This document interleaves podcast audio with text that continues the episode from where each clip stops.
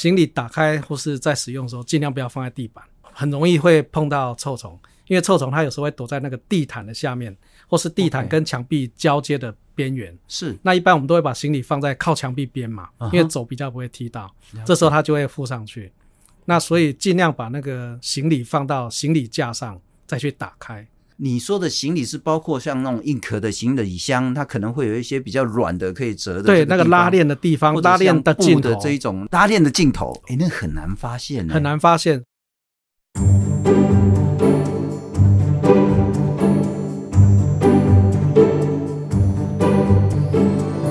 欢迎收听我们的岛的 Podcast。今天要聊这个题目呢，你一定会很讨厌，但是又很重要。什么题目呢？臭虫。这一阵子呢，大家在讨论臭虫，主要的原因呢是欧洲呢，特别是像是呃法国啦、英国啦这些所谓的开发中的国家，很多人去那边玩，发现说，哎，这个地方怎么那么多奇奇怪怪的小虫子，被咬的时候痒得受不了。然后呢，我们又看到在韩国似乎也传出来臭虫好像肆虐很严重的情形。之后我们又听到说，好像有极少部分在台湾的旅社也发现臭虫的这个踪迹。什么是臭虫？臭虫为什么这么讨厌，甚至这么可怕？如何预防？特别是这一两年在疫情解禁之后。很多人到处去玩呐，不管是去东南亚啦，去东北亚啦，去欧洲，去美国，那去住饭店，会不会一不小心就被臭虫咬了？二不小心就把臭虫带回来台湾了？包括在欧洲，臭虫的这个问题很严重，在韩国似乎问题也很严重。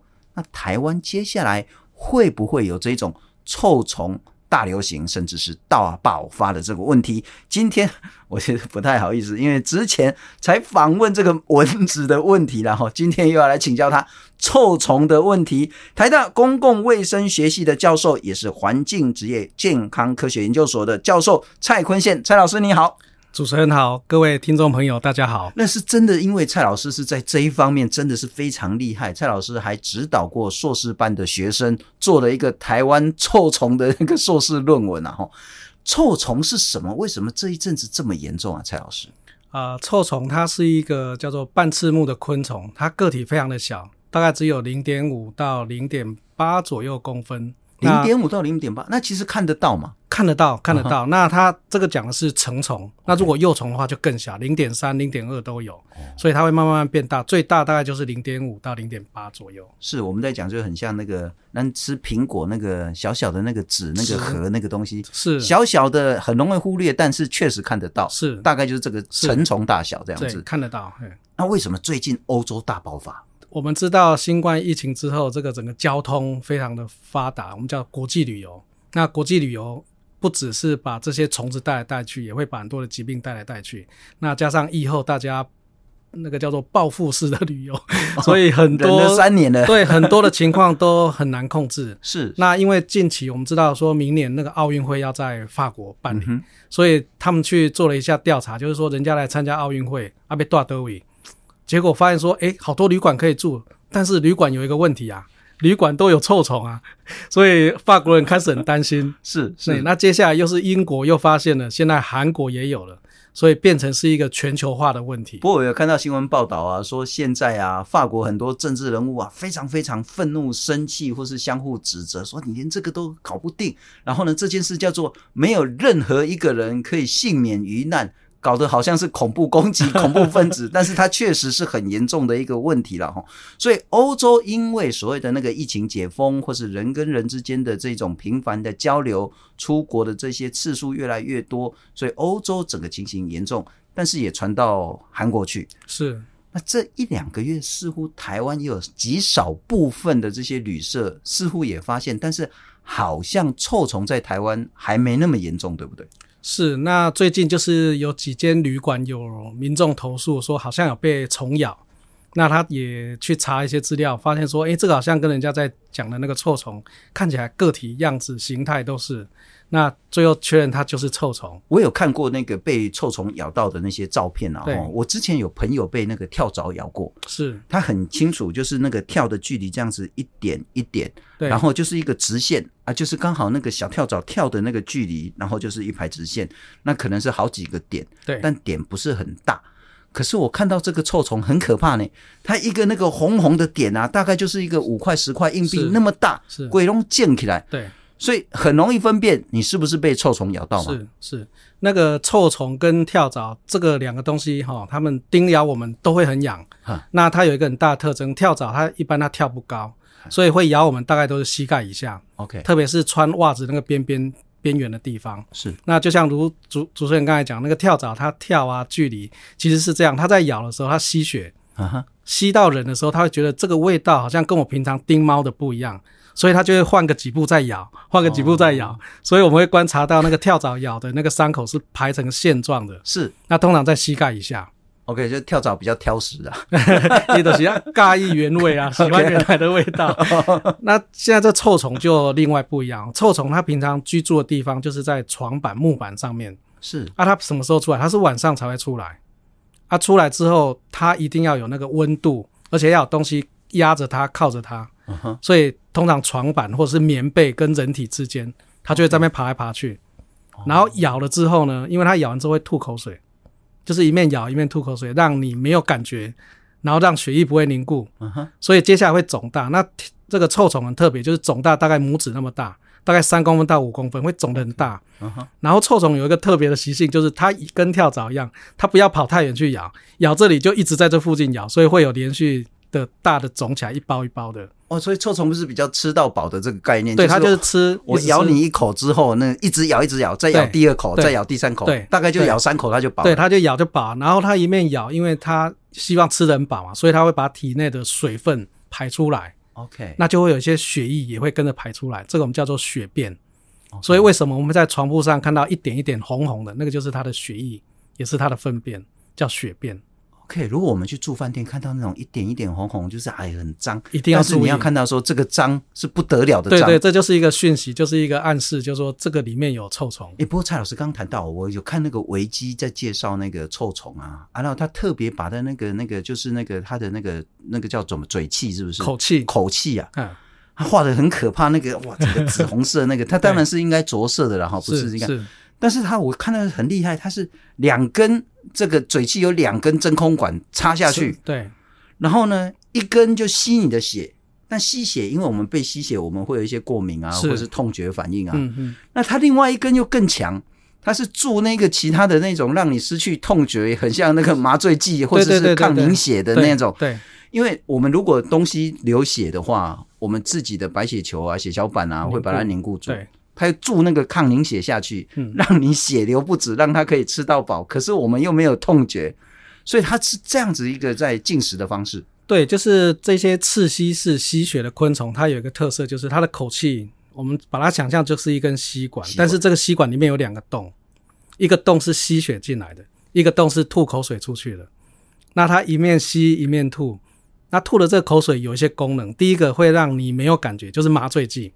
OK。第二个呢，会让血液不会凝固，因为一旦凝固，它吸吸就塌掉呀，塞住了，所以它要有抗凝固。那第三个，它要让你那个血管可以膨大，膨大，它一次吸的量就会多，所以它可以在很短时间之内就吸很多的血。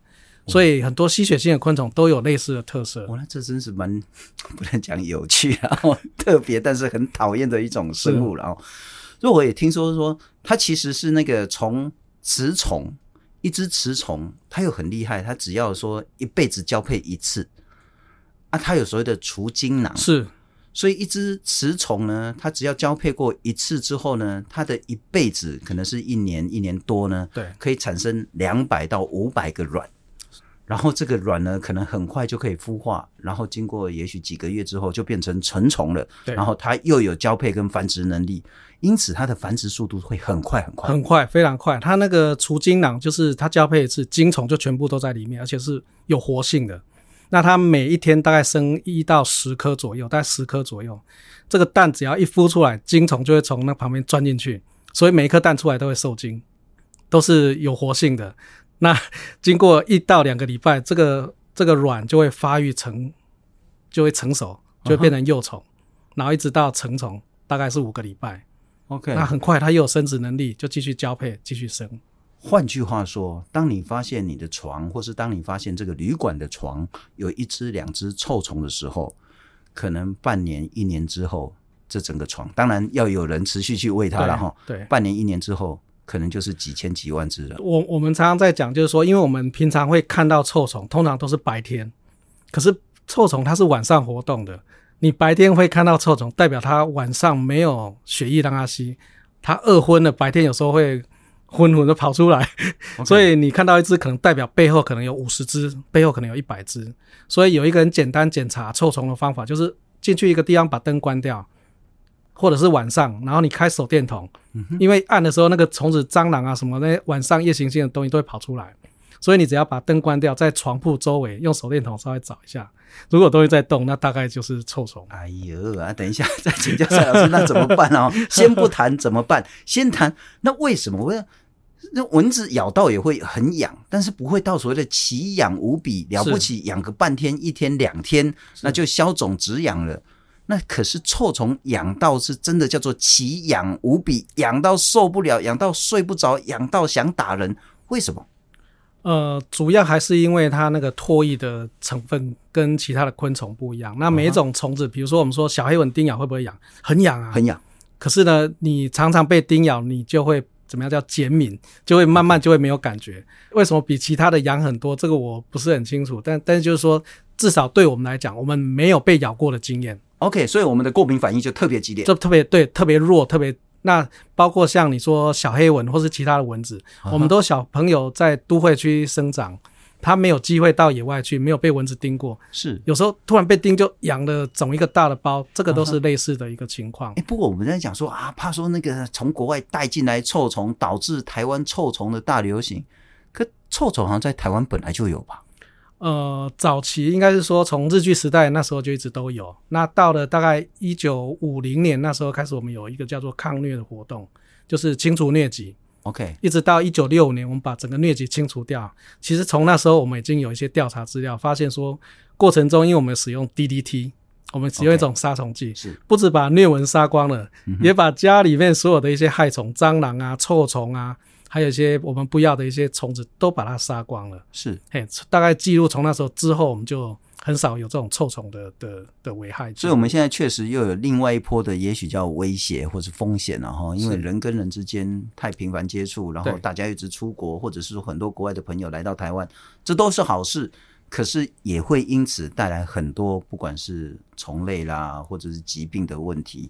好，那接下来请教蔡老师了哈，怎么办？先来谈谈，如果我出国了哈啊，说实在，你出国你当然只能看说啊评价啦、星级啦、价格啦等等的这，怎么会知道这个旅馆这个床有没有臭虫呢？有办法事先知道吗？你刚刚说先不要开灯，但怎么看呢？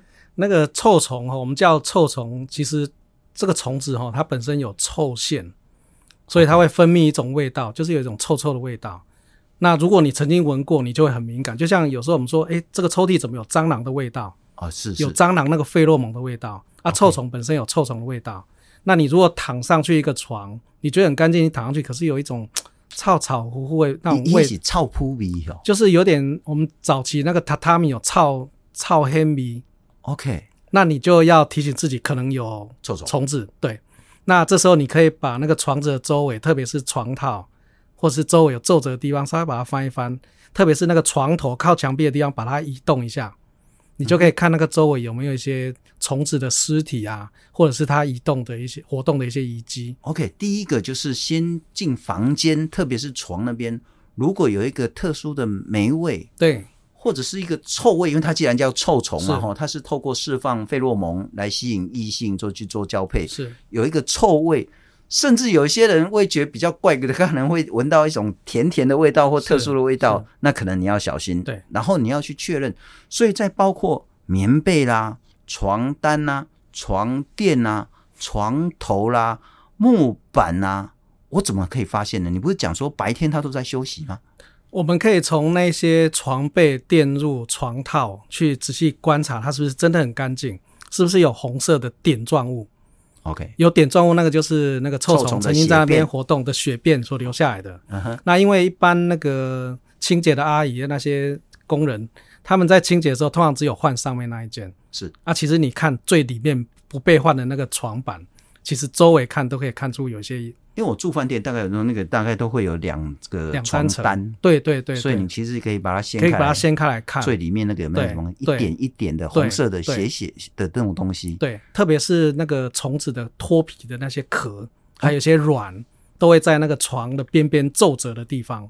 OK，那如果说你住的是一个那个太，就是那个换客客呃客人很多，每天都会换的，你就不容易看得到。嗯、那你如果去住的是那个青年旅馆，或者是一般的那个。就是比较那个叫什么，就是背包客在住的，类似 hostel 那种。对，就有机会，因为他可能人不是那么多，或者说那个带进的那个带带虫进来那个几率比较高，那个你就要仔细去检查。了解了解。那我有听说说你会透过所谓的那个行李箱啦，是是衣服啦，是。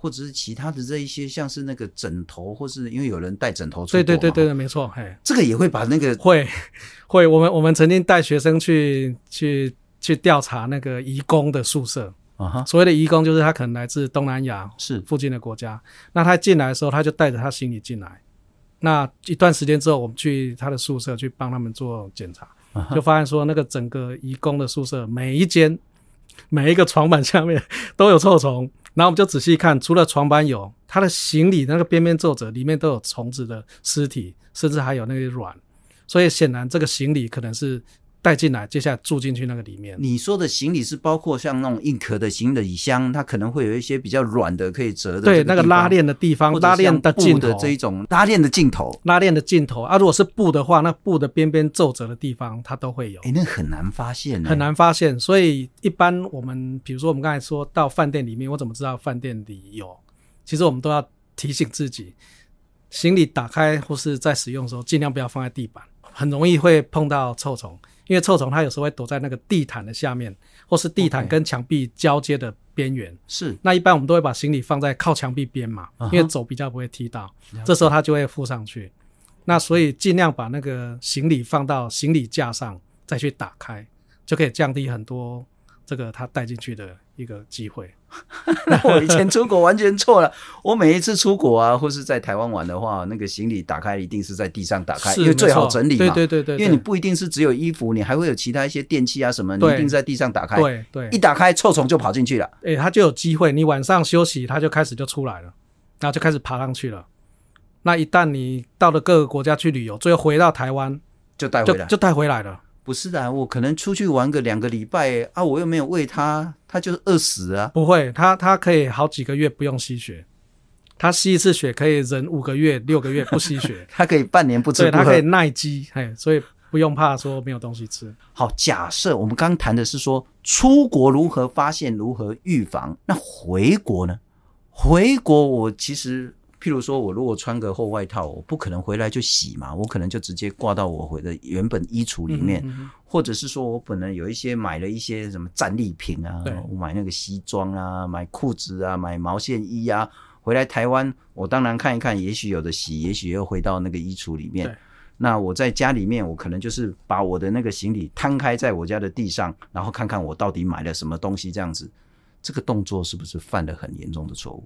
出国回来，你的行李不会马上就拿到客厅、拿到房间去，应该要在一个玄关或是在一个阳台，先稍微看一下、检查一下，OK，稍微抖动一下都可以，尽量不要直接就拿到那个卧室去，那、uh huh. 啊、不然它很容易就会跟着带进去。更不要把它放到床上去摊。对对，啊，必要的话，你说会洗，那那没问题，直接到洗衣机里面。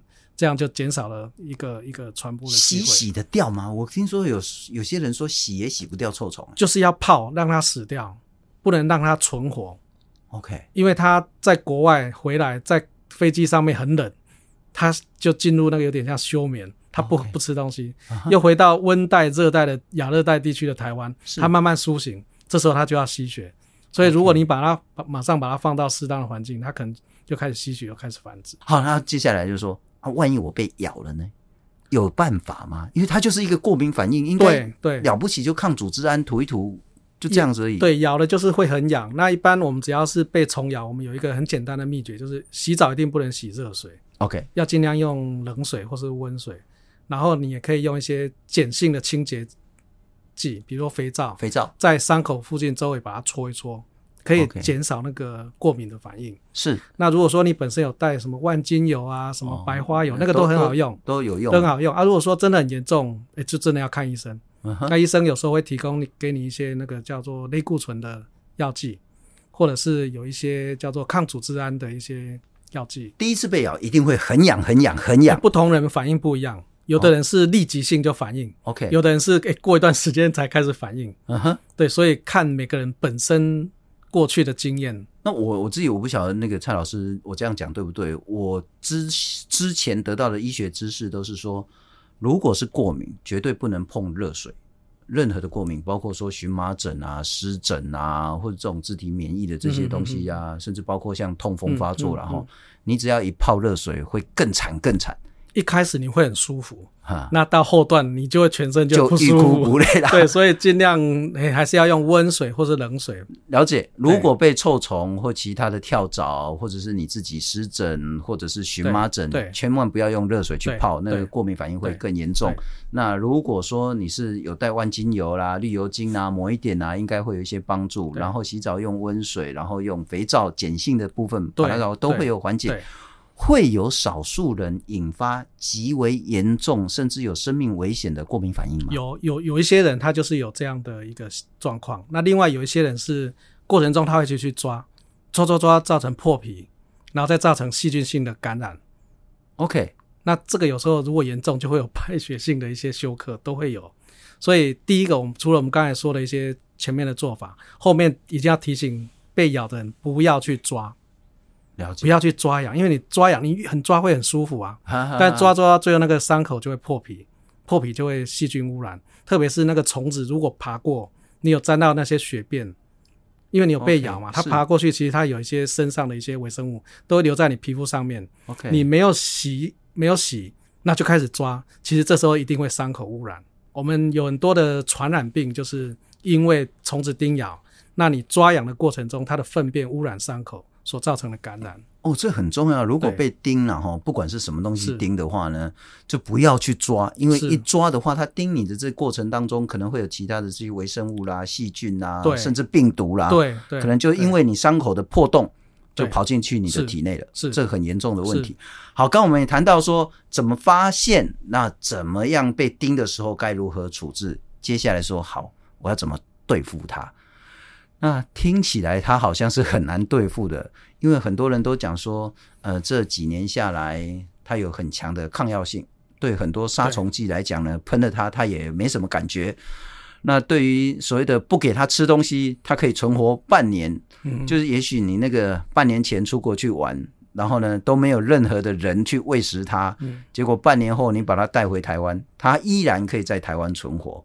那该怎么办呢？一旦我发现这里有臭虫，该怎么办？我我们知道那个臭虫主要为患人类的大概有两种，一个是叫温带臭虫，一个叫热带臭虫。Uh. 那温带臭虫就是比较不怕冷的，嗯、就是在温带国家普遍感染，他们就比较冷，对，它就住在温带地区。啊，另外一类是住在热带地区，像我们东南亚邻近的国家，这个都是热带臭虫。那温带臭虫有一个特性，如果它进来台湾。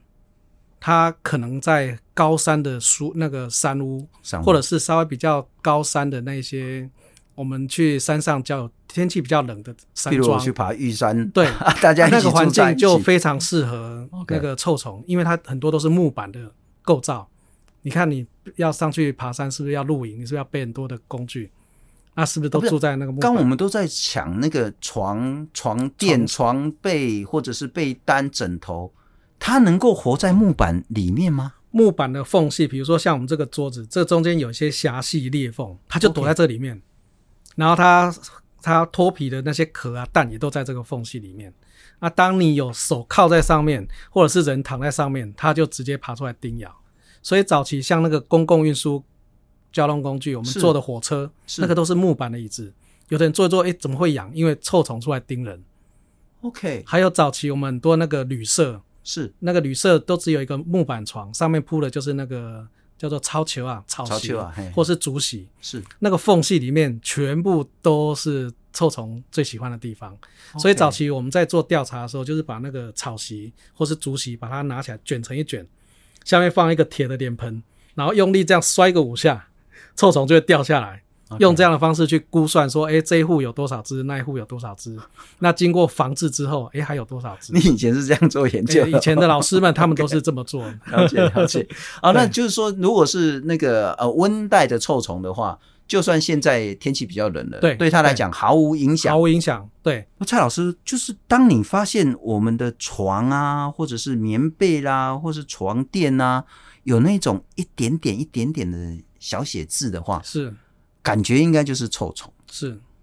那我可以把床垫、棉被都丢掉，拿去回收吗？哦，这个要特别注意。如果你直接把它回收掉，其实你只是在帮助臭虫再散布到下一个家庭，你是制造更多人的问题。对，就变成你把问题丢给别人。嗯哼。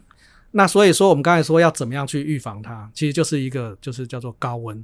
你可以透过晒太阳的方式，哦、太阳直接晒，可以把那个整个家具、床啊高温。就可以把它稍微把它驱赶，或者是把它消灭掉，这是一个。第二个就是用大概六十六十五度 C 的水去浸泡。那有的人他会用一些什么吹风机啊，或者是那个高温的那个去熏、去加温、去去去喷它。哎，这也是一种方法。所以臭虫不怕冷，怕热，怕热，但是热要很热，要很热。你给它什么二十度、三十度也没什么用，不行，不行。对，就是要大概六十度、六十五度。哦，那很麻烦呢。就是说，除非你的洗衣机是比较好功能的，是就是有一个那个热水洗涤的那个功能，对，否则一般洗衣服你要用六十度的水去洗，更何况你如果要洗的是床单、被单、枕套，甚至床垫就没办法洗的了哈。对，那我们有没有办法？因为我看到有一些是用那个蒸汽的那个，对对，就蒸汽高温的方式去弄，但是一般蒸汽熨斗一般就是把它驱赶出来，或者把它。蒸汽把它烫死，不过这种都不是很容易做的，因为你要做的很仔细，一个地方一个地方去弄。那其实我们放在洗衣机里面，你加了适当的清洁剂，也会把它给杀死。但要么你就是全全把它杀了，否则你如果留个两只三只，然后半年后它又是好几条好汉出来。所以有另外一种方法，他们就说用一些塑胶套的方式把它包起来，它、okay. 直接用杀虫剂。那马上，因为它在里面就会全用，比如说除虫菊精类的东西，它就可以把它整个在里面把它驱除，把它毒杀。对，还有一个方法，因为我之前有气喘的问题，所以我最怕就是尘螨。是，那我后来发现说，因为在都市里要晒到太阳不太容易，所以你就趁大太阳的时候一天就好。对，也把棉被、枕头啦相关的东西呢放进去，黑色一定要黑色的塑胶袋，吸热收起来。给它给它绑得紧紧的，放到大太阳里面去晒，是半天，是尘螨死光光，是啊、呃，这个是最有效。对，这个这个很有效。我们以前有一句话，讲怕病，怕米胚变灶咖，米胚管定有就嘴糖。除了尘螨，还有床上的臭虫，所以日本警察他们会定期来看我们的公共卫生做得怎么样，到家里面去检查。你有那怕米胚不？棉被要拿出来晒太阳，还要用棍子敲打。哦我怕变是这个艺术了，变变都是变灶咖，灶咖我们会放很多厨余，很多不要吃的东西，就会有蟑螂，就会有老鼠。OK，所以这两件事情都是维护我们健康最基本的的一些工作。哦、所以爱怕变，怕变嘿、哦，了解。那台湾会不会？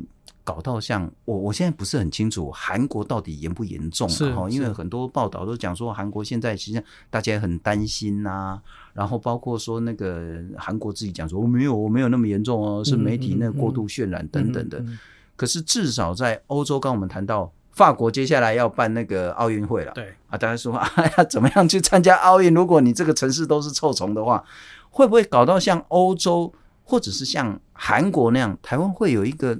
大流行的问题吗？我我觉得我们台湾，因为我们平常的生活习惯相对比较好，那我们也很警觉有这样的威胁。嗯哼，所以在包括我们的卫生福利部，还有我们的那个环境部，他们早期有一些相关的计划，都有在做类似的一些防范。哎，它不是传染病嘛？哈，它是虫子咬，它不会人传人骚扰。然后它除了说极少数人可能会有极为严重的过敏反应之外。其实这个虫就是让你很不舒服，但多数人不会因此失去生命，或者是造成永久无法复原的这些残疾的这些问题。是，所以它不是传染病。那我们在整个公卫体系上，因为您是做流行病学、公共卫生的，有一个比较好的方法来去防治它，避免台湾臭虫变成大流行。说实在，如果流行的话，对我们的民生也不太好。可以怎么做？就公共卫生的角度。呃，有些人会说这个有臭虫是公共卫生做的不好，其实不是。Uh huh. 那这是是生活习惯的问题。因为如果你知道说臭虫是怎么样进入你的环境，怎么样在你的环境里面滋生，其实过程中你就是要注意，要随时去我们讲说认识你住家的环境。嗯哼、uh，huh. 比如你突然发现说奇怪，那个床头怎么有红红的点，或者是那个角落怎么有一些碎屑，你就要知道这个环境出了什么问题。那我们也知道说有很多的风险，比如说我有出国回来就有机会把臭虫带回来，所以自己就要提醒自己，我在这个每一个步骤都要能够多做一些把关，不要让臭虫有机会进入家里面。就是我们以前常常在说，像蟑螂就活得很好，都叫它小强。嗯，啊，小强它就是有一些很多特性，比如说它晚上活动，它就不跟你硬碰硬，你睡觉我就出来活动，你。活动我就休息，臭虫也有这种特性，是。就是它白天不会出来，然后呢，它也是比较会节省能量，它不要到处去找人吸血，它就在床上等你，反正你一定会躺回来嘛，OK，所以它就在那边等你，然后就吸你的血，以逸待劳，对，然后它有你最喜欢的那个家，如果你不好好整理，它就把它当成它的家，它就住在那个地方，鸠占鹊巢，对，所以我们要学它的优点。然后要提醒自己，如果我不做好环境管理.那我家就是他家，uh huh. 我的床就是他的床，是对。那我们就大家一起共生。Uh huh. 那如果要共生，你就要忍受啊，我的血就是他的血，我的血我在养他，所以臭虫都是人养的。不，最后我再请教蔡老师了哈，就是说听起来这个臭虫这个生物，我这样讲很多人会骂我。我说实在觉得还蛮有趣的，而且很厉害。就是说，它透过它的口气啊，插下去两个管子，然后呢，一个管子吸血，一个管子打它的唾液下去，让你麻醉，而且可以血流更多更多，不会凝血。